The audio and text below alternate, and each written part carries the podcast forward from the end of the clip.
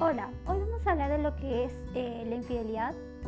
La infidelidad empieza cuando una persona carece de autoestima, principalmente, y porque no está satisfecha con la persona con la que está. Si vos realmente amas a una persona, no vas a estar con alguien más y principalmente no vas a tener ojos para nadie más.